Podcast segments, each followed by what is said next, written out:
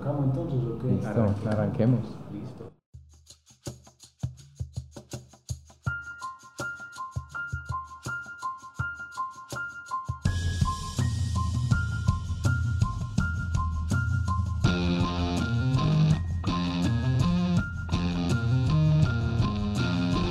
Aquí comienza Hackeando el Futuro. Hackeando, el futuro, un espacio para descubrir estilos de vida inspiradores que están transformando el mundo.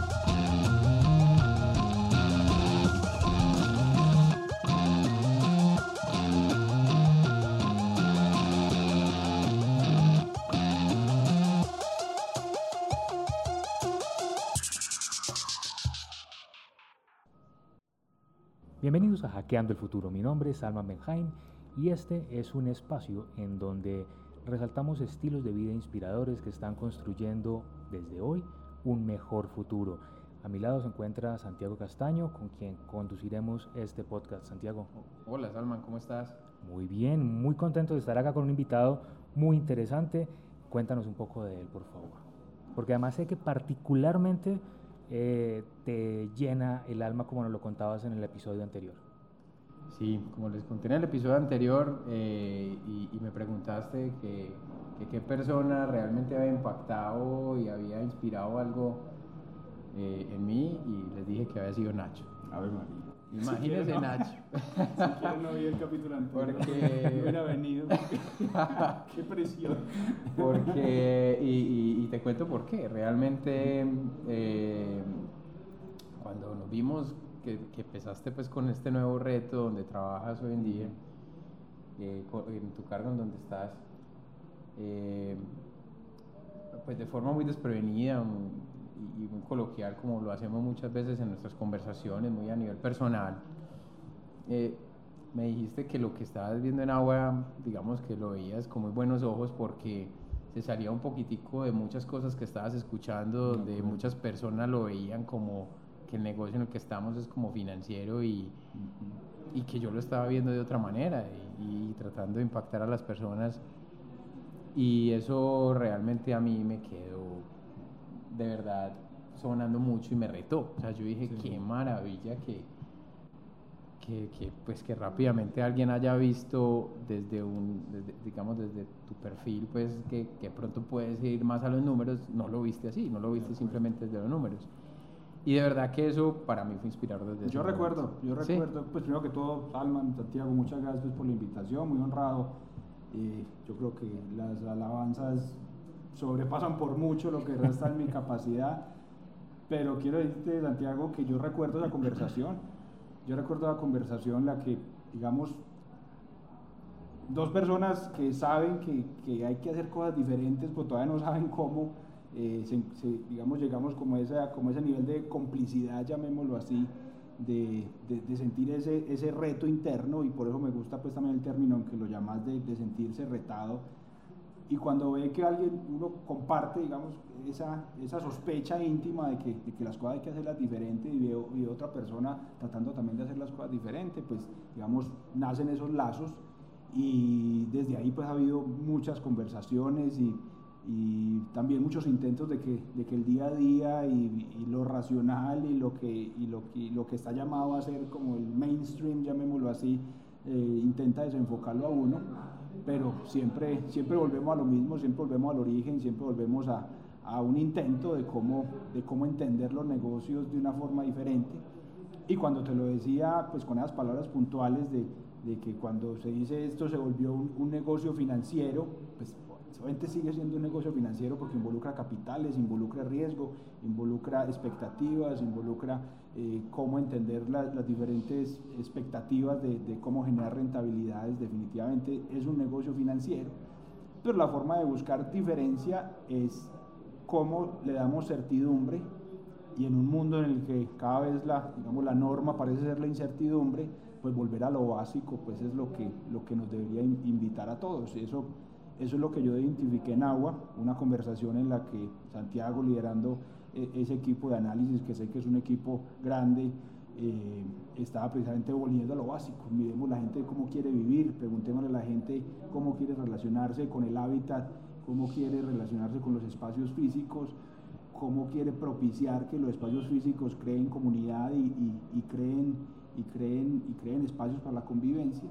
Y esa fue como esa primera conexión. Entonces, así como te acordás, Santiago, de, ese primer concepto de, de, que el negocio es financiero, pues porque hay que meterle capital y hay que entender los riesgos y identificarlos, mitigarlos, pues al mismo tiempo es un negocio, un negocio humano de personas y la única forma pues, de, de intentar buscar algo de certidumbre en, en, esos, en esos niveles de riesgo que se asumen es, es volviendo a lo básico y entendiendo a las personas. Entonces, bueno, también vuelvo y digo muchas gracias, estoy muy honrado pues, por, por la invitación y, y, espero, y espero que también sigamos construyendo esta, esta relación de confianza en, en, esa inconformidad que tenemos de que las cosas las tenemos que hacer diferentes. Sí, ven, se los dije. Inspirador. Ahí está. Eres Luis Ignacio Gómez Moncada, Nacho, como lo presentaba Santiago. Y con lo que dices, me viene a la cabeza una frase que me parece perfecta para que me la comentes, siendo tú un banquero de pura raza, porque toda tu trayectoria profesional ha sido en banca. El presente. Si tu negocio es el negocio correcto, la plata jamás será un problema. La decía Adam Newman, creador de WeWork. Ave María. una buena frase y una paradoja. ¿Hace cuántos años la dijo? Eh, bueno, la frase, definitivamente las frases hay que comentarlas ya sabiendo quién las dijo. Eh, pues porque obviamente eh, el caso de WeWork pues que ha sido muy comentado y de verdad también incluso Santiago y yo también hemos tenido la oportunidad de, digamos, de comentarlo pues, en algunas de, nuestras reuniones. Era, una de esos, era uno de esos llamados al cambio que, que de alguna forma, digamos, también propone que, que no, no, se puede uno separar mucho del piso cuando, cuando, cuando se está planeando futuro. No se puede, no se puede uno alejar tanto de lo que, de, de lo que, es, de lo que es explicable cuando uno tiene, cuando uno, digamos, para ponerlo ya en términos financieros, pues completamente, cuando se tiene el equity suficiente para, para, para apostar y equivocarse, pues no hay, no hay que convencer a nadie. Pero cuando no se tiene el equity, el equity suficiente para, vuelvo y repito, apostar y equivocarse, y digo apostar pues en el sentido positivo pues de la palabra, apostar y equivocarse, pues hay que convencer personas. Y es difícil encontrar digamos, un grupo de personas muy amplio que, que, que se conecte rápidamente con, con, ideas, con ideas que son de vanguardia. Y no, y no es un tema de cambio generacional, no es un tema, no es un tema cultural, es un tema sencillamente, en mi opinión, pues humano. Hay que crear los puentes, hay que crear, hay que crear los, las traducciones, hay que crear la narración. Incluso hablo del término narración, pues yo, también pues ustedes que son curiosos saben que últimamente pues, se, viene hablando mucho pues, de, de, la narrative economics, pues, de, de lo importante de, que lo, lo, que se pone en, en, los números pues tenga una narración, tenga una explicación, tenga una forma de, conectar, exacto, de conectar con las personas. Entonces, en esos términos de lo que, de lo que decía Newman, pues yo creo que es en ese, en ese sentido, en la forma, en la capacidad que tenga uno de conectarse con más personas y de convencer más personas pues la plata pues no, no, le va a faltar. Esto lo, lo, lo, digo acá mientras, mientras lo pienso. Sí. De pronto WeWork pues hace parte de esa historia. Pues WeWork, digamos de alguna forma, cuando convence SoftBank, eh, tiene, adquiere un tamaño, un tamaño suficiente y una potencia de un modelo de negocio que digo, lo digo, pues estoy convencido que es un modelo de negocio viable y un nego, nego, modelo de negocio que atiende el cambio humano y la forma como lo que decíamos al principio, cómo quiere la gente modificar su hábitat y, cómo quiere trabajar, estoy convencido de eso. Pero cuando quiso dar el otro paso, de convencer otro público diferente, que ya era pues el público, digamos, más, más tradicional de la, de la inversión, pues porque todos sabemos que el disparador, al menos de esa, de esa conversación que, que propició pues el, el, el, cambio en WeWork que, que todos sabemos hay hoy, fue precisamente pues en su proceso de salir a la bolsa en Nueva York.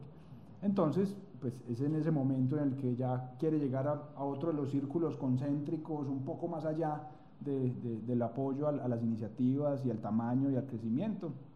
Pues algo falló ahí y no, no, no, fue, no, fue posible en ese, en ese tipo de proceso de convencer a un público más amplio de que, de que ahí había una idea que tenía potencial pues, de generar valor y, y hacerlo de esa forma. Entonces, entonces estoy, estoy de acuerdo en, la frase, pero, pero, pero también porque sabe uno un poco la historia y, y volvemos pues a, a, lo mismo, a la capacidad pues de generar, de generar acuerdos y, de, y de, también de proyectar las dificultades.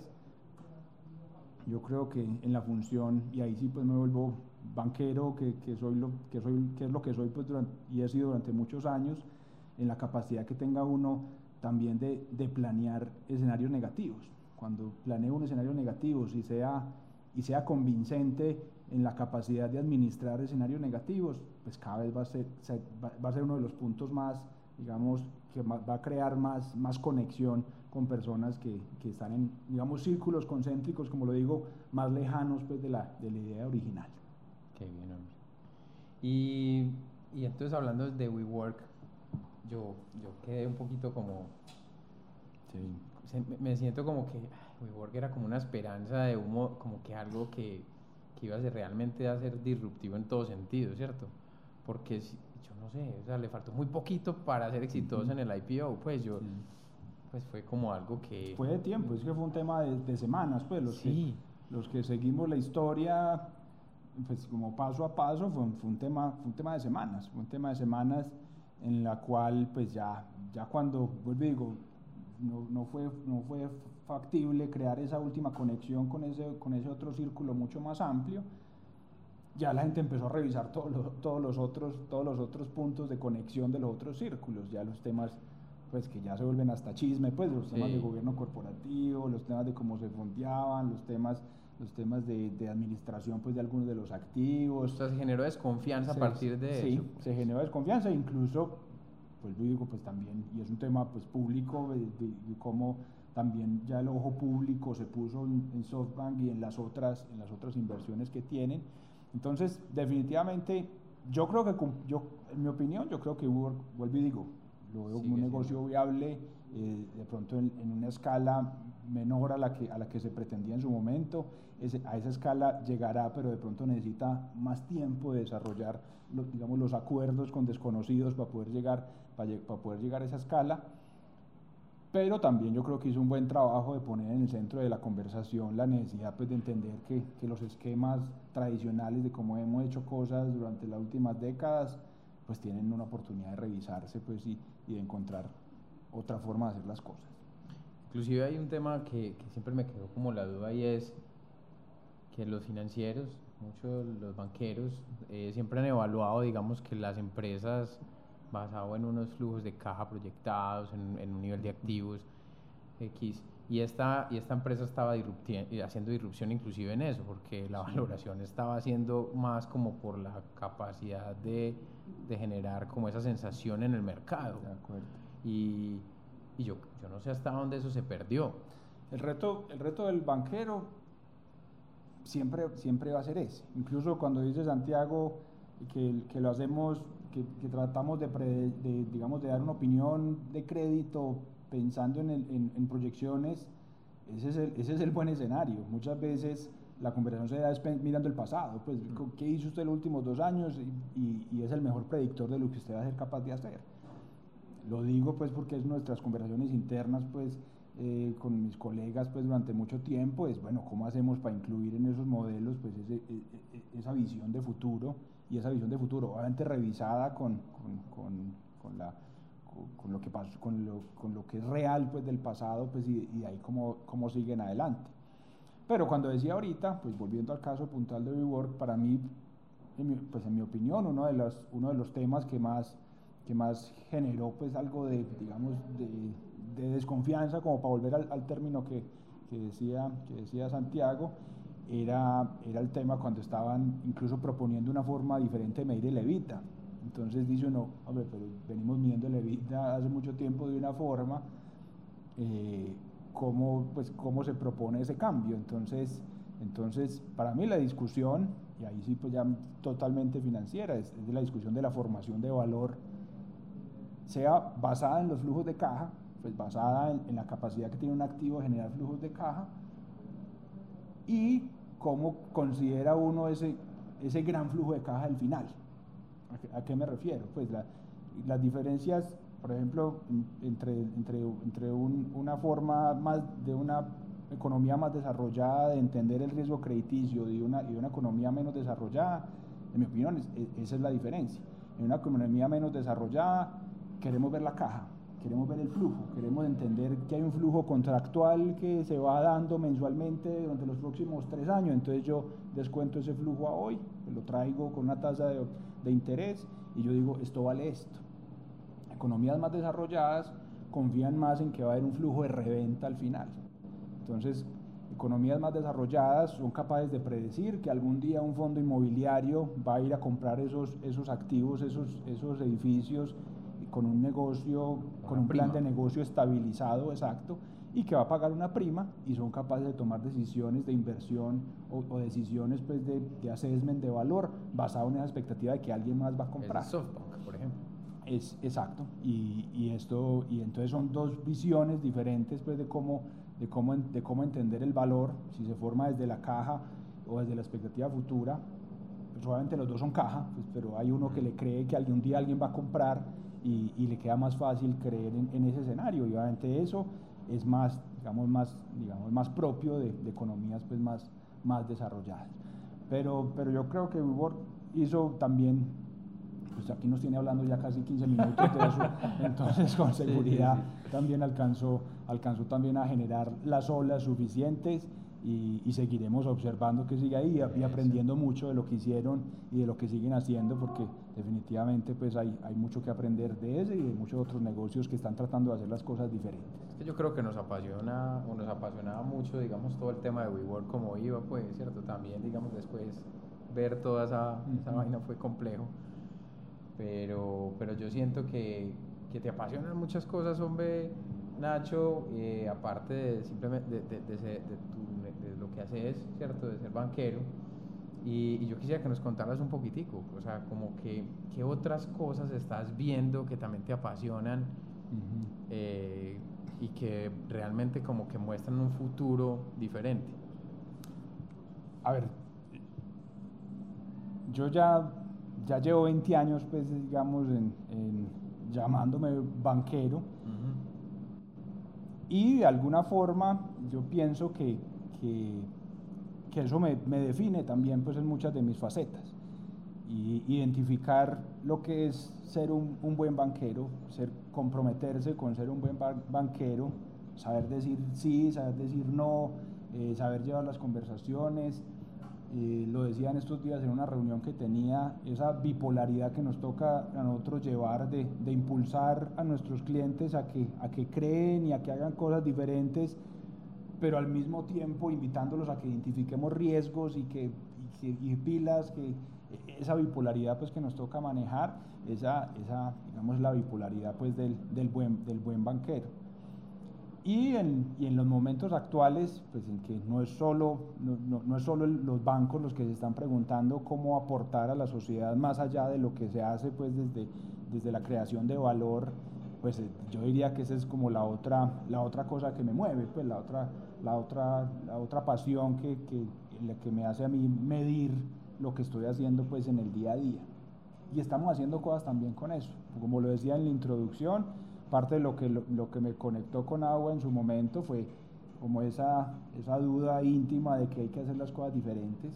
Y cuando estamos pensando en las personas, estamos pensando es cómo hacer felices a las personas, estamos pensando es cómo, cómo ir más allá de simplemente cumplirle su, digamos, su, su necesidad de hábitat, su necesidad de tener un techo, sino también de propiciar esquemas de negocio que lo hagan, que hagan más posible la convivencia y, y, la convivencia, la convivencia pacífica entre, entre, digamos, entre, entre las personas como tal. Entonces, también pues por mi función actual, pues a, a, fuerza de tener que estudiar muchos temas y demás, también estoy descubriendo, digamos, como, como, una, como un gusto, todavía no lo llamo pasión porque la palabra pasión me parece fuerte, pero como por un gusto por entender las ciudades pues, y entender cómo, cómo las ciudades como fenómeno físico y como fenómeno también metafísico se prestan para que, para que las personas se relacionen y demás. Entonces, desde, desde leer pues,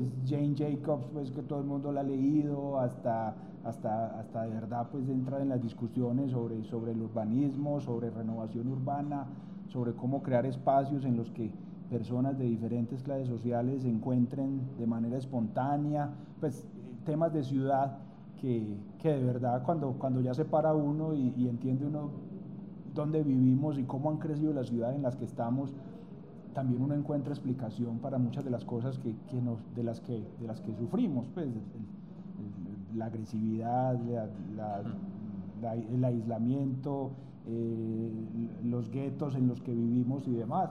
Yo creo que pues son, motivaron forma de crecimiento de las ciudades, pero, pero ahora se devuelve, son la forma de las ciudades la que también se mete como, como en cómo nos desarrollamos como sociedad, cómo nos desarrollamos como personas individualmente. Entonces, entonces conectando pues los temas en mi función pues de banquero, también, también me gustaría pensar que también tenemos esa obligación de, proponer cosas que, que, generen, generen valor más allá de, simplemente pues, lo, financiero y generen valor para la sociedad pues, en sí misma. Y no parece pues, muy, muy original, pues hoy, hoy, lo estamos todos, hoy lo estamos todos viendo, pero también es un tema pues, que, que, hace, pues, que lo he sentido pues, de mucho tiempo. También es otra cosa que nos une pues, a, Santiago a mí, pues, que somos del mismo colegio también, y de alguna forma uno, uno, uno entiende que, hay hay, temas que nos unen pues desde, desde incluso esa formación temprana, de tener siempre en, en, cuenta lo que hacemos, cómo impacta cada vez un público más grande y la, y la responsabilidad que eso, que eso genera. ¿Qué tan retador es desde un cargo directivo tratar de contagiar de ese mismo espíritu a las personas con las que uno trabaja? Porque evidentemente eh, una sola golondrina no hace verano, creo que dice el dicho, y, y, pensar de esa manera, desde lo que yo estoy haciendo y cómo estoy impactando a todos los demás, no simplemente sentarme y cumplir con unas funciones, es la manera más amorosa y eficiente de poder abordar lo que uno hace. Y así uno no siente la carga del día a día, ni el estrés, o bueno, un poquito, pero es mucho más manejable. ¿Cómo se le contagia eso a las personas con las que uno se rodea? Muy buena pregunta porque, porque yo, pues, pues digo, en los 20 años pues ya de carrera profesional, pues yo, pues yo sé de finanzas corporativas, yo sé de mercado de capitales, pero de lo que hay que aprender todos los días es de cómo conversar y cómo, y cómo, cómo aunar esfuerzos pues con las personas y demás. Entonces, en la labor de, de, convencer, pues parte de una, parte pues primero, primero de que se vea auténtico lo que, lo que uno está pensando y lo que uno está, y lo que uno está proponiendo, pero aún así es, es difícil crear esas conexiones para que, pues para que se sienta auténtico y, y, y, y para que esa autenticidad pues proponga cambio y proponga, y proponga conexión con, con las personas y demás. Estamos estamos en una época en también en que, en que la facilidad de comunicarnos con, con personas también nos ha, nos ha, alejado de otras formas, entonces, entonces yo, yo, creo que todos somos conscientes que todos tenemos en la oficina el chat del, del, equipo y el chat del equipo sin este y el chat del equipo sin el otro y, y, y, también de alguna forma cómo, cómo se genera cómo se generan espacios que, que, que están propiciando mucho como más la dispersión de, de, de, del chisme, pues no, no a decir fake news, pues porque eso ya es la palabra de moda, sino, sino también como, como el chisme a veces se vuelve la moneda de cambio de muchas de las conversaciones y como se vuelve la moneda de cambio, pues al mismo tiempo se vuelve una distorsión grande pues de, de cómo se llevan los mensajes y cómo se entienden los mensajes y demás. Estamos cada vez más más conectados, digamos, por herramientas, pero, pero más desconectados en, de la conversación, de la conversación clara y de la conversación mirando a los ojos y de la conversación con, de verdad, con propósito pues, de, de cambio y demás. Entonces, definitivamente es el, es, el, reto, el reto principal. Pues digo, puede saber uno lo que quiera de finanzas corporativas, de mercado de capitales, de, de riesgo, de lo que sea, pero si no está en capacidad de saber transmitir mensajes y de que los mensajes eh, suenen y se vean legítimos y, y, y dignos de, de, conectar, pues la tarea, la tarea no queda pues ni en la mitad, no, no, no se hizo ni el 10% de la tarea. Además es que conectar con el equipo de trabajo no es nada sencillo. Em, yo no sé si va a sonar comprometedora la pregunta, pero ¿qué fue lo mejor que aprendiste de tu peor jefe? Digo comprometedora, pues, por la historia. La verdad es que en estos días, me parece curioso, Alma, porque en estos días hablaba con alguien de que, de, que yo siento que no he tenido malos jefes, sinceramente.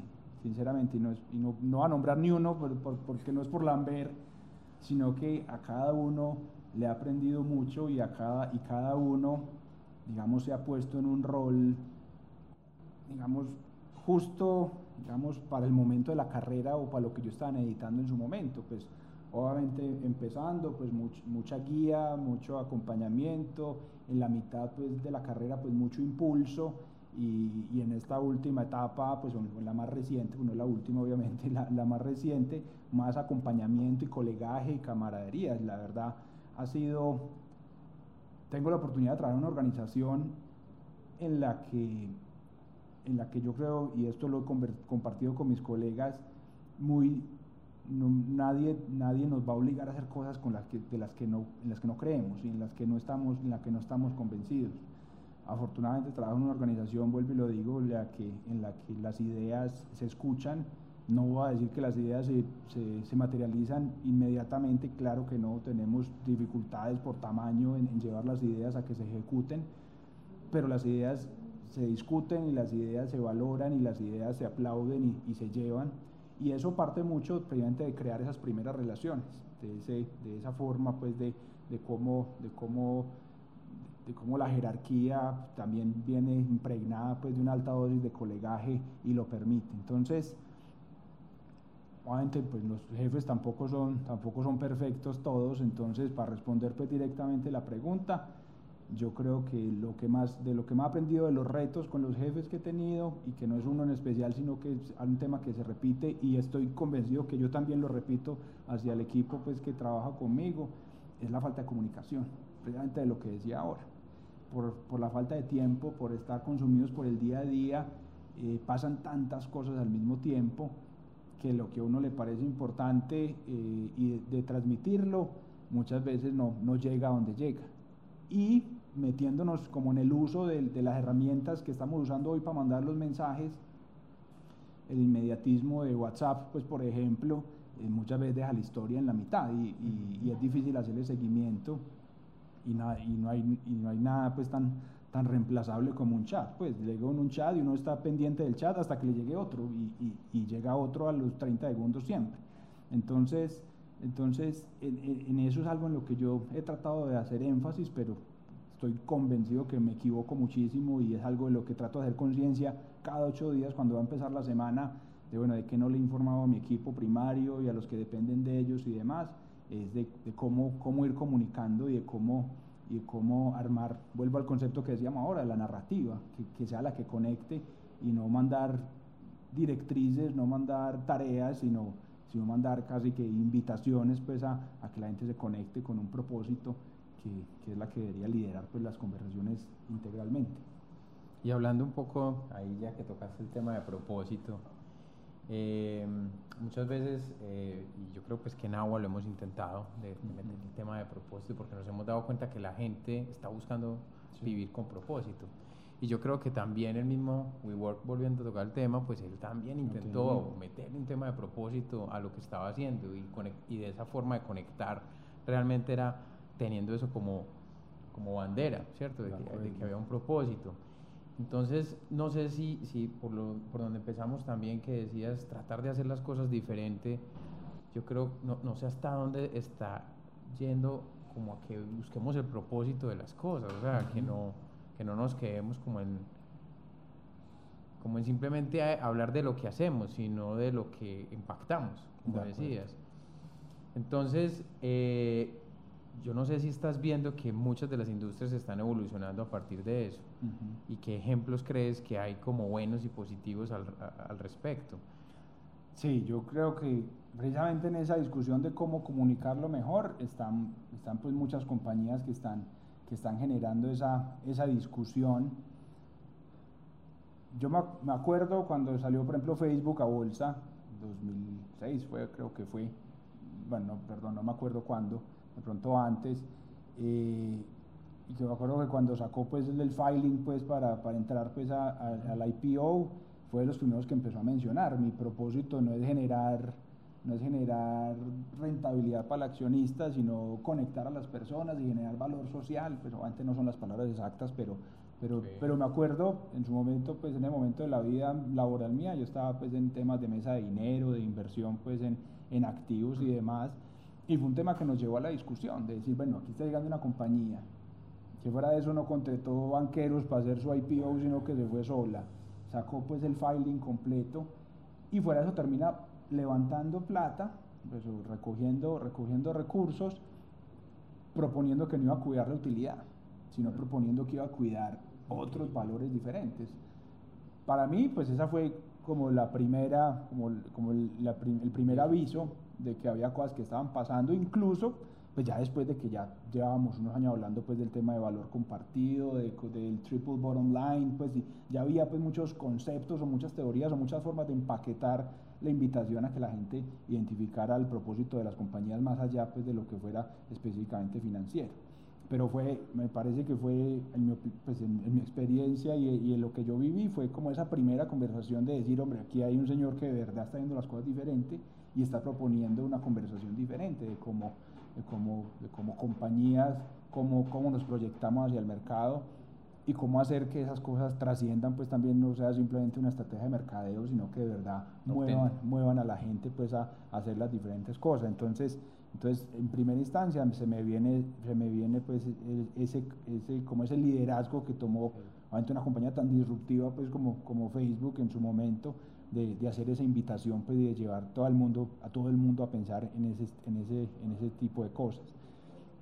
De ahí para acá yo creo que el mundo identifica pues que, que, tiene que haber cambios y no solo el cambio climático, sino pues las brechas y todo lo que ha estado pasando pues en los últimos años, que, que ahora todos estamos también pues muy conectados pues con los 17 objetivos de desarrollo sostenible pues de, que, que todos estamos en la tarea de entender cada una de las cosas que hacemos, cuál de esas cajitas de colores impacta y me parece simplemente como ejercicio personal también algo que, algo que, que debería buscar y que, debería, y que, y que se debería hacer. La familia. Un tema pues muy, muy personal, les cuento, cuando yo todas las noches, cuando acuesto a los niños, siempre les pregunto qué fue lo bueno del día, qué fue lo malo del día y a quién ayudaste ¿a quién ayudaste hoy? ¿A, cómo, a, quién, quién, estaba en dificultad? ¿A quién ayudaste? Pues mis hijos pues, tienen 8 y 6 años, entonces para ellos ayudar todavía es, ah, le ayudé a un amiguito que estaba, que, estaba buscando un balón, o le ayudé a, mi abuelito que estaba eh, comiendo, bueno, en fin, cosas de ese estilo, pero, y lo hago obviamente todos los días con la intención de que de que verdad crezca en ellos esa, esa, esa responsabilidad que yo, yo siento que tengo, pero que, que ellos desde, desde el privilegio en el que están, pues también se puedan conectar y que, y que lo hagan las compañías. Es imposible que lo hagan las compañías y no lo hacen las personas. Las compañías pues son, son las personas, entonces desde lo micro hasta lo macro se tiene que buscar definitivamente esa conexión. Sin olvidar al accionista, y ahí se me sale otra vez pues el, se me sale otra vez el banquero y el, y el financiero, pues porque cuando hablamos de los stakeholders y cuando hablamos de cuáles son los grupos de interés que tenemos que satisfacer con lo que hacemos el día a día de nuestros negocios, pues hay que reconocer que los accionistas pues son los que creyeron mm. inicialmente, los que pusieron el capital y los que están esperando una rentabilidad. Entonces la invitación también pues es a, a, a no dejar que coja vuelo digamos, como el, el, concepto de, de, de, que, de, que, vamos en contravía, pues de que, de que yo puedo, de que, de que para poder hacer bien por la sociedad yo tengo que ir contra los accionistas. Lo, pues lo quiero hacer explícito porque, porque de, pronto, de pronto queda la idea sobre la mesa, pues por lo que dije de Facebook, que de alguna forma sí lo hizo explícito, decir yo no busco la rentabilidad para los accionistas, yo busco esa la sociedad, eh, el trabajo está es en cómo hacer que, esas dos, que esos dos grupos de interés tengan un equilibrio y yo creo que será, será reconocido y, y, y ahora pues en, en, los mercados de capitales pues eh, yo creo que también debería ser reconocido pues ese, las compañías que, que siguen manteniendo el discurso de, de, poder hacer bien a la humanidad, pero reconociendo que, que entre la humanidad están los accionistas también y, y, y, hay que generar valor para ellos. ¿Cómo llegaste al a quién ayudaste? ¿Cómo llegaste a esa lección con tus hijos? Además porque mientras que lo contabas te cambió la cara por completo. Ustedes no lo están viendo, pero se le iluminó la cara y los ojos, hablando de los hijos obviamente. Sí, obviamente. Pero ¿cómo Eh, llegaste a ese exacto? Porque me parece una lección maravillosa. Sí, Salman, no, pues muchas gracias. Yo, eh, no, la, la verdad es de, es de, es de, de ese, un amigo dice, yo quisiera ser hijo mío para pasar, tan- pa pasar tan bueno como pasan ellos. Y, y a uno, ahí como dijiste, se ilumina la cara. Muchas veces siente uno que en esa iluminada de la cara también, también de pronto se nos está yendo la mano en, mimarlos y en, no estoy diciendo no, que no se preparen para el mundo, pero, pero en que caigan en cuenta de que tienen una responsabilidad y, y son, y, son, y son pequeños, pero yo creo que desde pequeños pues hay que, hay que, hay que inculcarles pues la, la necesidad de que la realización personal de verdad viene atada a, que uno pueda usar bien, eh, digamos, la influencia pues, que pueda crear en las personas. Entonces, entonces sí, pues fue una evolución. Pues la verdad, primero cuando nos sentábamos era qué- fue lo bueno del día, qué fue lo malo del día. Después yo le sumé qué fue lo que, a quién le ayudaron hoy. Y por ejemplo, ellos esta semana ya le sumaron qué te pareció charro. Pues co- cosas, se, está- vuelve una dinámica en la que ellos también, pues, es un momento del día en que, en que también pues, se da pues, para la conversación y demás. Y, y, y- y esos son como los criterios que, que me gusta poner sobre la mesa. Obviamente lo decimos mucho y, es bueno que ellos al menos, al menos sepan por la noche, mi papá me va a preguntar a quién le ayudé y, eso alguna conducta genera en ellos y, así lo sienten. ¿No te parece que los niños hoy en día vienen como con otro chip, ya como por allá metido el tema de la sostenibilidad y queriendo ser Sí. como más responsables? O sea, es Sí, definitivamente, definitivamente y, y- y es, y es la disponibilidad de información que tienen lo que también les da pues como esa, esa facilidad y también pues el, el reconocimiento pues de que, de que son seres pues más, más, más globales, pues ya la- las, las preocupaciones locales pues obviamente las ven, las sienten, las, las, las, sufren o las disfrutan, pero, pero tienen, una, tienen una concepción de que el mundo es grande y de que el mundo existe. Y sí, pues para lo digital y para lo de sostenibilidad vienen preinstalados, viene preinstalado pues en la, en la cabeza de, de los niños de hoy. Hay un reto que yo creo que todos enfrentamos día a día, pero tú particularmente, siendo banquero, lo afrontas mucho más y es el hecho de cómo lidiar con la negatividad del presente.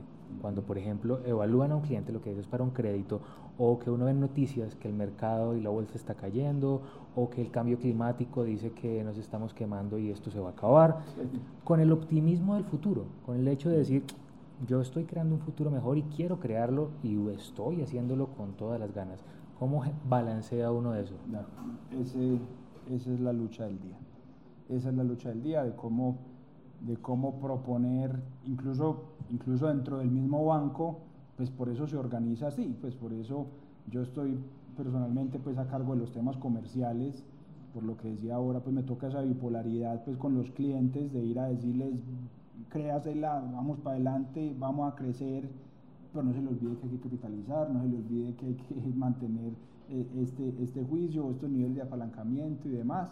Entonces, entonces se gasta uno la vida buscando balances en todo y, y ese es el balance que como banquero pues uno tiene, uno tiene que, tiene que, pues, tiene que buscar. Yo lo, lo digo mucho, yo pues obviamente trabajo en una institución pues que tiene muchísimos años y, y afortunadamente uno todavía conoce, pues todavía comparte pues el día a día con personas que llevan haciendo esto muchísimos más años que uno y recuerda y le cuentan a uno de las épocas pues en las que aprobaban créditos pues sentados en la sala en la sala del cliente sabiendo que eso ya no se hace así pues ya vamos a hacer un análisis y yo pongo mi posición y el equipo de riesgo da su mejor opinión y llegamos a un consenso y si no pues vamos a un comité que nos define y demás.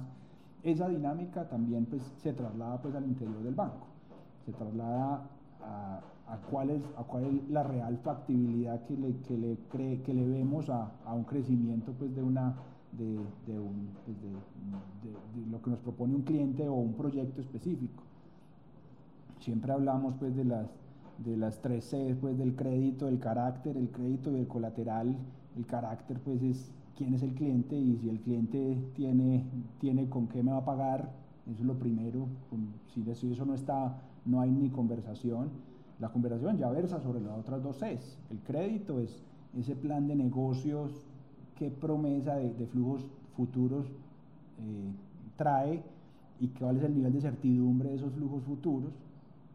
Y la otra C del colateral es qué pasa si no, qué pasa ¿Qué pasa si este plan de negocio, pues por cualquier razón no, da lo que dio? Entonces, ¿en, qué, caemos? Pues, o, cómo hacemos? Pues, ¿cómo, cómo, cómo recuperamos? ¿Cómo trabajamos juntos pues, en que se recupere?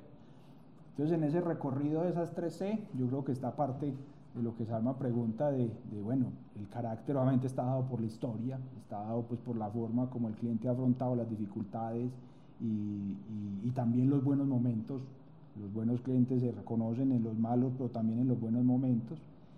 Y ya parte del futuro están, están las otras dos C, el, digamos la C de crédito como por el lado positivo, vamos a creerle al plan de negocios y hagamos sensibilidades, y el futuro negativo, pues en la C del colateral, pues ¿qué, qué pasa si no? ¿Qué pasa?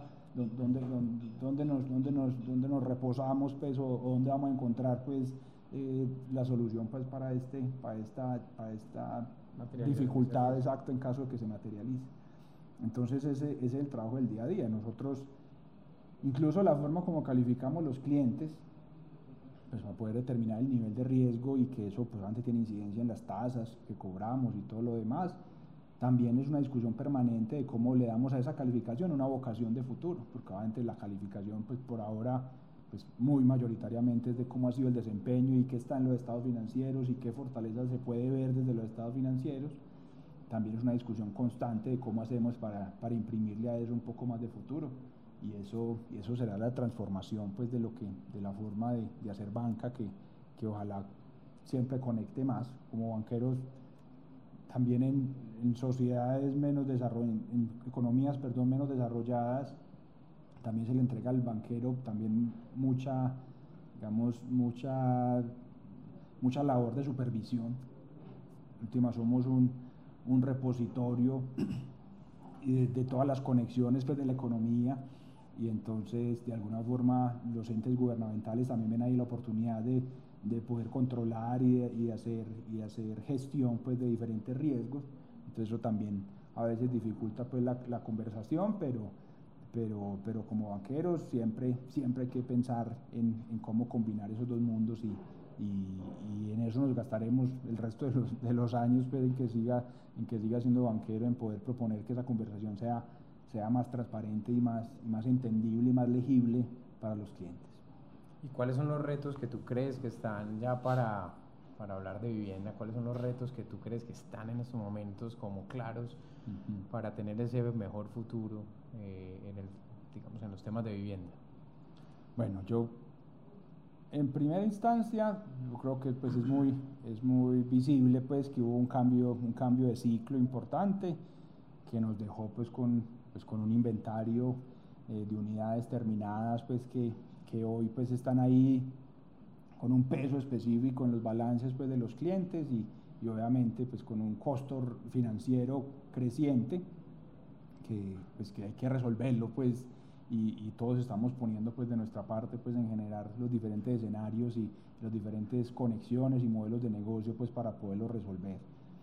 Yo creo que esa pues es, es la más visible, pues se contabiliza pues a nivel nacional pues eh, casi 10 mil unidades, que uno diga un precio promedio de 300 millones de pesos, pero 3 billones de pesos pues que, que están ahí y 3 billones de pesos al, al 10%, pues son 300 mil millones de pesos anuales pues que están extrayendo valor. Entonces, ese, es un, reto de una situación adversa. Exacto, esa es una materialización, exacto, es una materialización de un, de, digamos, de, un juego de expectativas y de confianza, pues que ciertos negocios que se plantearon con una expectativa de que las unidades se vendían, pues por X o Y motivo no se vendieron. Entonces, volviendo a ahorita la discusión de las 3C, hoy, hoy pues el carácter está porque prestamos, mm. eso, eso no se discute el crédito, pues era ese plan de negocios que proponía que estas unidades se vendían y, nos íbamos. Entonces ahora el colateral, entonces el colateral, el que está en, el proyecto, pues digamos se va consumiendo por ese costo financiero. Entonces ya hay que mirar el colateral que está directamente en, ya en los balances de los clientes, que, que es parte de, de cómo también ha sido la transformación de la conversación en el sector pues puntualmente de construcción para vivienda. Teníamos una conversación muy basada proyecto a proyecto, si el proyecto está bien vamos y si está bien vendido y si yo sé que sabes construir bien, eh, vamos, ahora se hace esa tercera pregunta, ¿qué pasa si no? ¿Dónde está el balance? ¿Dónde está la capacidad patrimonial para responder pues, a, a, diferentes variaciones del, del, escenario base? Entonces esa, esa es como la primera, pues el tema del ¿Y alguna conclusión para que eso no vuelva a pasar? O sea, que uno pudiera quedar como con alguna conclusión. Pues la conclusión no, no tanto de que no, pues, de que, es que hay que no, hacer. yo creo que la conclusión, pues más que conclusión, es, es el, como el aprendizaje, es, es, es, un seguimiento más de ciclo corto a ese proceso de ventas. Que no nos sorprenda al final, que no nos sorprenda al final, porque al final ya no hay maniobrabilidad de nada.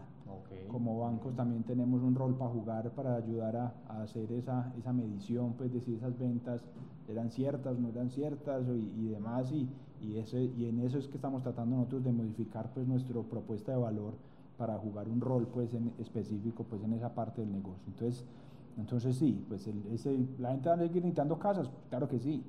Más ahora pues que estamos en discusión pues del déficit de vivienda que parece que se que va a estar, pues no, no hay claridad ni siquiera de los números que tenemos en este momento, entonces, entonces con seguridad pues es un negocio que va a seguir adelante con variaciones estructurales, pues porque también ya hay gente que quiere vivir diferente, eh, de otra, en otros espacios.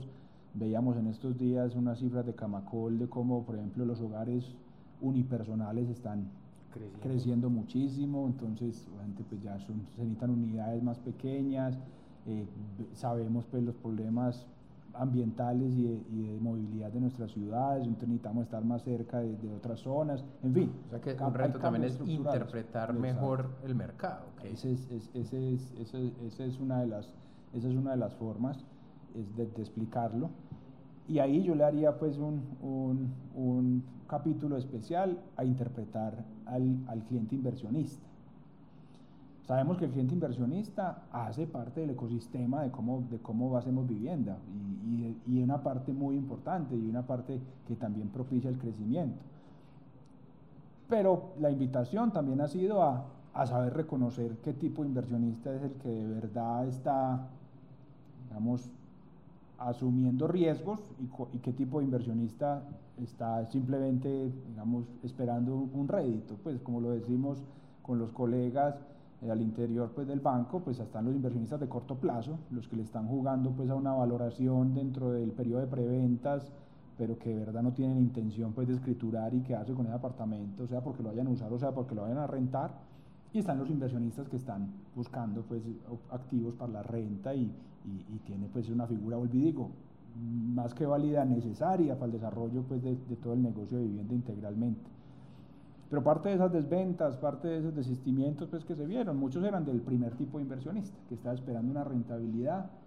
Y si acaso escritura, pues lo que hace al día siguiente que escritura es salir a vender el apartamento y competir. Pues. Exacto, y competirle, y competirle pues, al, al, al inventario del, del, mismo constructor. Teniendo ellos la ventaja, pues los inversionistas de corto plazo, la ventaja de que pueden hacer uso de ese, de ese, de, de ese crecimiento de precios mientras que el constructor, pues las relaciones de largo plazo que tienen con sus clientes compradores y demás, le queda más difícil hacer uso de esa válvula de control que se llama precio y entonces hace, hace más fácil uso del inversionista de corto plazo que el mismo constructor y, y ahí donde pues se dan esas, esas dificultades pues que, vuelvo digo, se, res, se resuelven vendiendo los apartamentos. Hay que encontrar los apartamentos que qué es lo otro que está detrás. Aquí nos estamos yendo pues como, como por, la, por, por, por, por, temas pues ya muy específicos. Lo otro que está detrás o el cambio que yo identifico como estructural pues de nuestra industria en los últimos años ha sido el aumento de los, de los periodos de preventas. Yo me acuerdo cuando yo compré mi primer apartamento, pues a mí me dieron un año pa, pa, pa, para armar la cuota inicial. Ahora, a fuerza de la restricción de presupuesto de los, de los, de los compradores, inversionistas o, o, compradores finales, pues se alargó mucho ese periodo de preventas, abriendo, pues, como decimos, un cono de riesgos que en este momento están, están todavía como en definición quién los asume. ¿Los asume el banco, los asume el inversionista, los asume la persona que compró? ¿Quién los asume? Parte del riesgo es el riesgo comercial. Cuando, cuando yo compré mi primer apartamento, como decía ahora, pues yo y yo dentro de un año, pues soy más o menos similar, más o menos parecido. Entonces, incluso el banco es capaz de, de predecir, hombre, yo oh, te voy a prestar, dentro de un año yo te voy a prestar.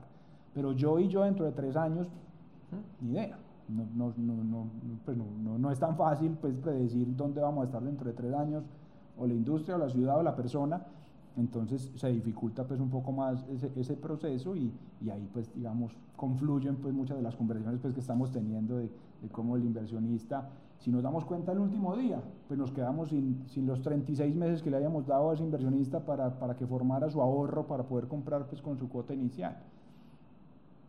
Si nos damos cuenta un año antes, bueno, pues no tenemos los 36 meses, pero al menos tenemos un año para que otro tipo de inversionista, digamos, hay una masa un poco más grande de gente que eventualmente nos podría venir a ayudar con esa dificultad específica. Entonces, lo primero, el tema de inventario, que tenemos que resolverlo y, y afortunadamente se ve pues, un panorama mucho mejor y lo que, lo que percibimos pues, del mercado y de nuestros clientes, que eso sobre todo a fuerza pues de la bajada pues de la oferta, pero también de negocios puntuales, ya, ya es un tema que, que está pues en, en, vía de solución.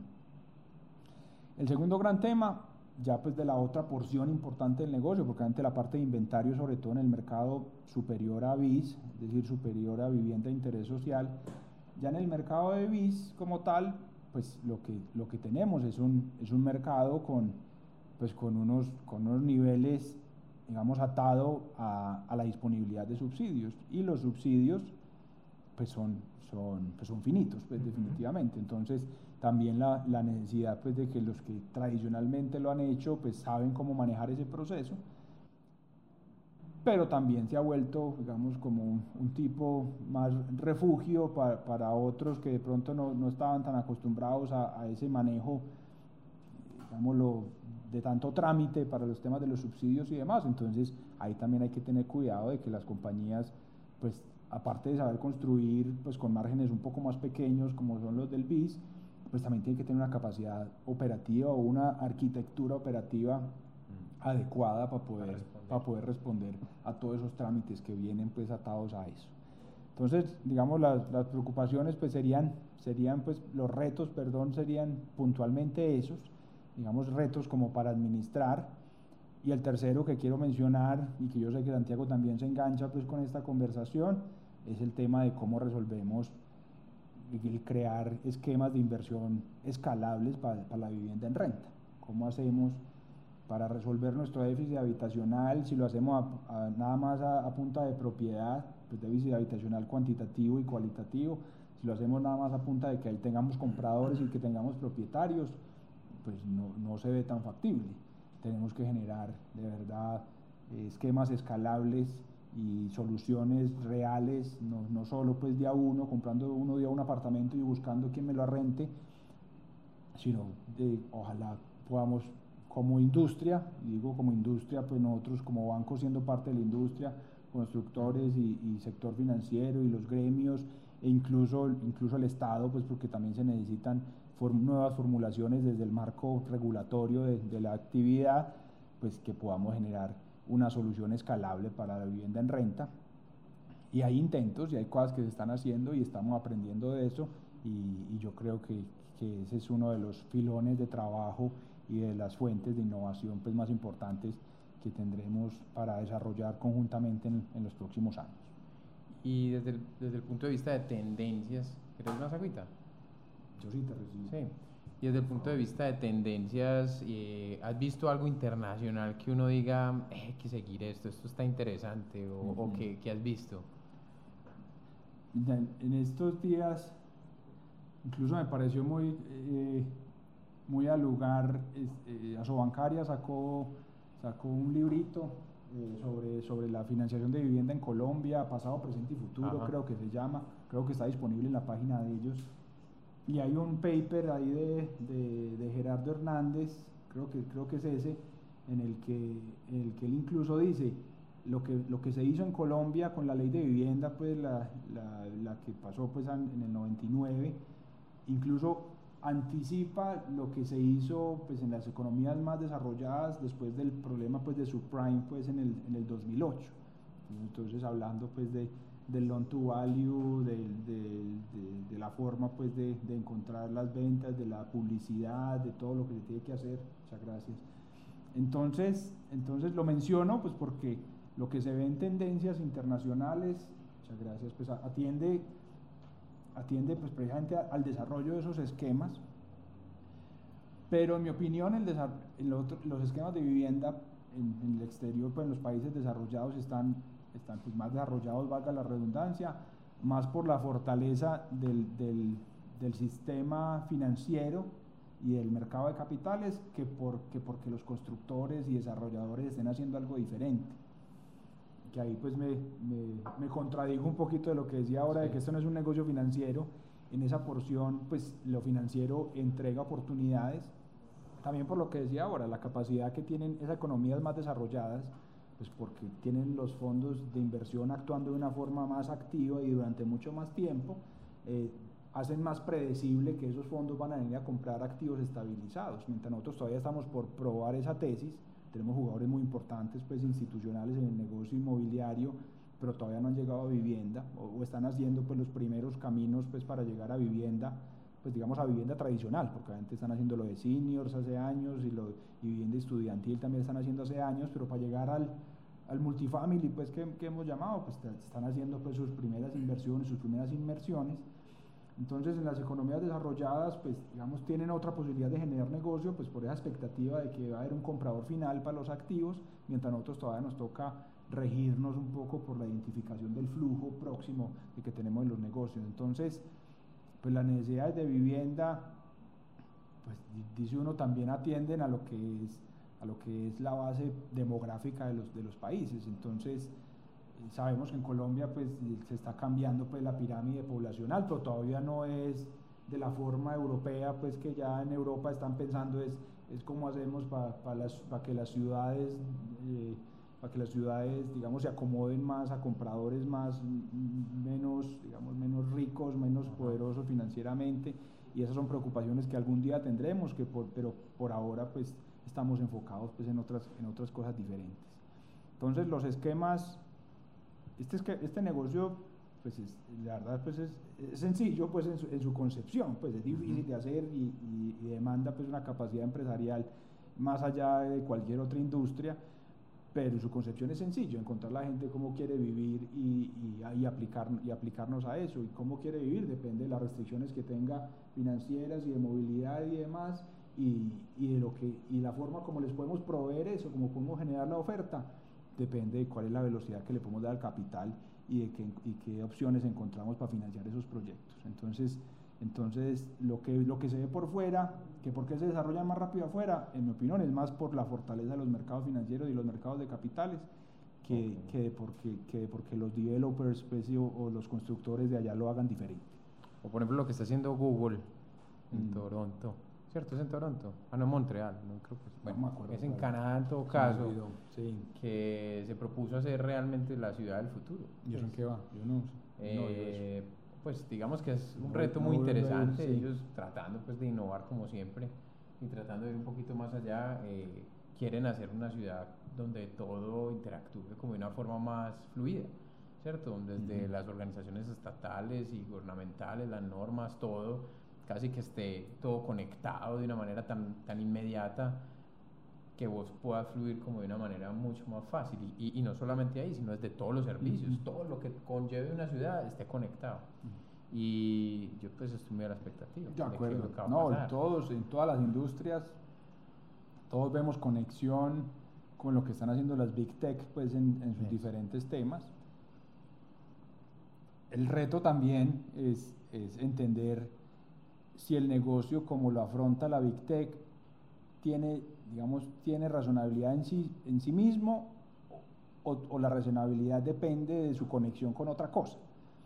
Entonces, pues el ejemplo claro, pues por ejemplo son las fintech, pues las fintech que están llegando pues a, hacer disrupción pues de, del negocio financiero como tal. Siempre lo que nos preguntamos es, ese negocio, negocio si fuera standalone, pues si fuera ese negocio solo, ¿lo harían así o lo están haciendo así porque, porque, porque ven que por ahí están, eh, de alguna forma teniendo acceso a una información que antes no, no, podían acceder a ella. Pues entonces siempre estará, siempre estará esa, siempre estará pues esa pregunta, esa doble pregunta que hay que hacer para tratar de entender el negocio, pero también siempre es inspirador pues entender cómo lo está haciendo Amazon, cómo lo está haciendo Google, cómo lo está haciendo Facebook, cómo lo está haciendo Apple, cómo lo hace Microsoft para, para, para poder entender y buscar elementos de lo que ellos hacen, ellos hacen que, que siempre será, tendrá algún tipo de conexión con lo que nosotros hacemos.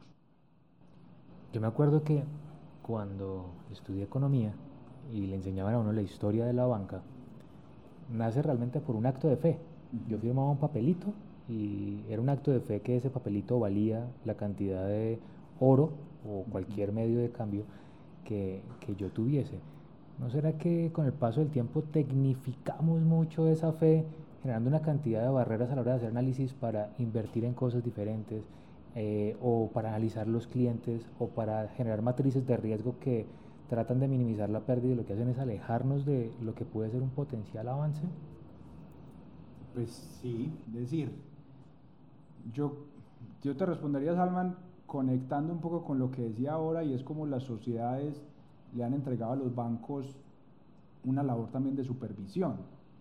Entonces, entonces, ¿por qué es tan regulado el mercado financiero? Pues porque se sabe que el mercado financiero, vuelvo y digo, por ser repositorio y canal de las relaciones económicas pues de, de determinado territorio, determinado grupo de personas, pues debe protegerse pues porque, porque genera, genera también pues un, al volverse, vuelvo y digo, ese factor unificador, pues si falla, la desestabilización para un sistema completo pues es, es, bien complicado. Entonces, lo que tenemos en la banca hoy, cada gran movimiento de la banca responde a una crisis. Pues, entonces, uh Glass Steagall, pues en su momento, con el crash del, en, en, Estados Unidos, pues que propició la separación de la banca comercial de la banca de inversión, eh, después con el tema del subprime, que entonces ya el too big to fail, entonces cómo ponemos, el, cómo ponemos las restricciones de capital suficientes para que, para que los bancos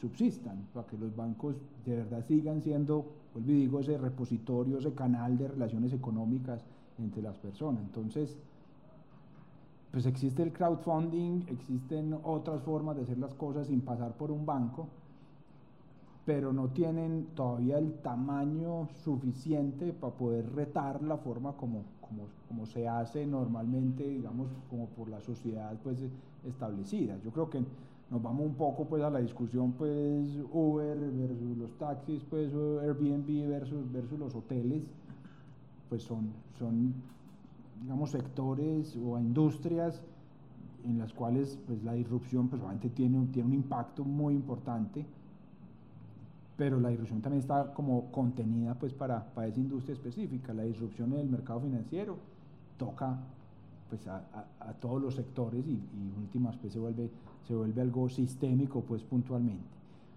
Pero pues ya utilizando pues puntualmente pues los, los términos Alman de la pregunta, sigue siendo confianza, sigue siendo confianza lo que está detrás de todo lo bancario. Pues como lo decía ahora, pues la confianza se crea por la historia del carácter, se crea por el nivel de argumentación que tenga el, el, plan de crédito y se crea por el valor asignado al colateral. Y todo eso es confianza, porque nada de eso, nada de eso está fijo, pues todo eso responde a los vaivenes de los mercados, a la disponibilidad jurídica de que eso de verdad exista y, y sea, y sea fácilmente accedible o, o, no fácilmente, sino accedible. Todo lo que está detrás del negocio bancario eh, es confianza, pues la plata que nuestros clientes ponen la misma plata que le entregamos a una compañía que no, para que nos la devuelva dentro de cinco años. Entonces la confianza es la que, es la que deja que la persona vaya al cajero y saque sus billetes y, y al mismo tiempo la otra compañía tenga el capital pues, para seguirlo desarrollando. Entonces, entonces habrá formas de volver a, a que sea el negocio simplemente de, en, otro, en un papel.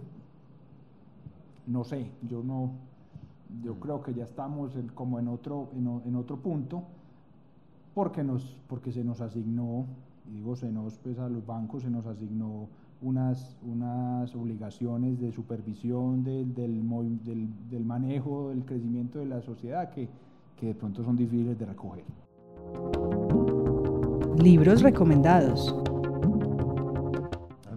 que nos quieras recomendar, que de pronto sea inspirador para entender muchas cosas, o algo que hayas leído recientemente. Hace rato no me, sinceramente hace rato no me conecto eh, con un libro pues que yo diga, pues he, tratado de estar leyendo, de, leer cosas, de leer cosas diferentes pues para, para poder, para poder pues compartir y, también darle descanso un poco a la mente pues de, de, diferentes temas. Entonces la verdad últimamente he estado leyendo pues más, más temas de novelas y, y cosas así. El, el, libro, el que se me viene a la cabeza pues de lo último que he leído. Eh, o en ese tema de... Patria, pero, es una novela, pues ya en este tema específico, la verdad soy muy amigo de leer pues más revistas y, y, cosas que tienen pues como una, una velocidad diferente y, y, también presentar perspectivas pues de lo más, de lo más inmediato. Con el tema de ciudades que nos contabas un poquitico al principio. Ah, Exacto, ahí eh, pues digamos, pues digo, Jane Jacobs, pues lo que, lo que, lo que hemos, lo que hemos lo que hemos leído pues tantos de las, de las ciudades pues americanas, pero antes son libros pues que tienen décadas, pero todavía se conecta uno con, con muchas cosas pues que, que, que parecen necesarias y, y, es, y es como algún libro de referencia pues específicamente para, para ese estilo. Y, y, bueno, y ahora también oír este podcast, a ver cómo, cómo me fue. muy bien, muy bien. El futuro. Empezábamos tratando de soñar un poco el futuro y cómo poder construirlo. De eso se trata hackeando el futuro. ¿Cuál es tu futuro ideal? ¿Cómo te lo imaginas? ¿Cómo en tu imaginación, en ese mundo ideal, en esa lista de deseos dirías, yo quiero que mis hijos vean el mundo así? Yo, yo sí, pues es, obviamente yo creo que esa es lógica, yo, yo, yo sí quiero que mis hijos vean un mundo en el que sea más fácil llegar a acuerdos, porque ahora parte de lo que a mí más, digamos, más me cuestiona, de, pues, cuando estamos todos pues, eh, pensando pues, en, si el modelo económico es, en si el modelo social es, en si, en si el contrato social que tenemos diseñado sirve o no sirve, yo creo que lo que está en la mitad es, es la dificultad que tenemos hoy de generar acuerdos.